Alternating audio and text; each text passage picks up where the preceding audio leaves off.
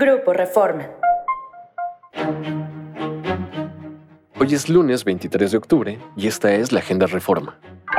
Nacional. Atiza reclamos Poder Judicial.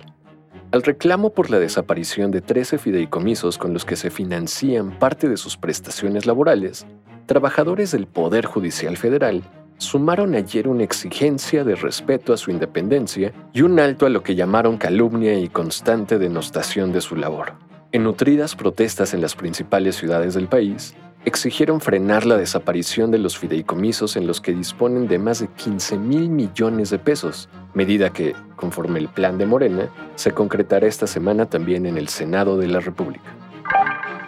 Marchan contra la guerra. Manifestantes pro-Palestina acusaron genocidio y la devastación de población civil en Gaza, mientras que en una manifestación pro-Israel se condenó el terrorismo y se exigió la liberación de los rehenes tomados por Hamas. Internacional. Aprieta oficialismo en Argentina.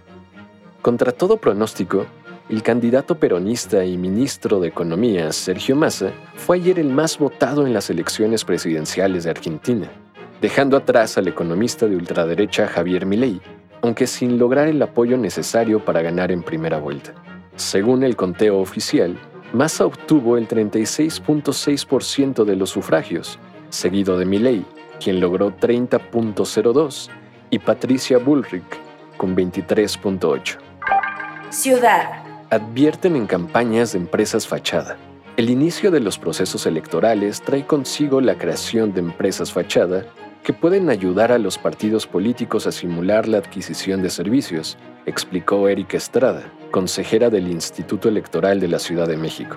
Este tipo de compañías pueden ser utilizadas para que los partidos reporten a las autoridades fiscalizadoras cantidades menores de gasto y contratación de propaganda de la que realmente adquirieron, apuntó. Síguenos en reforma.com, elnorte.com y mural.com.mx.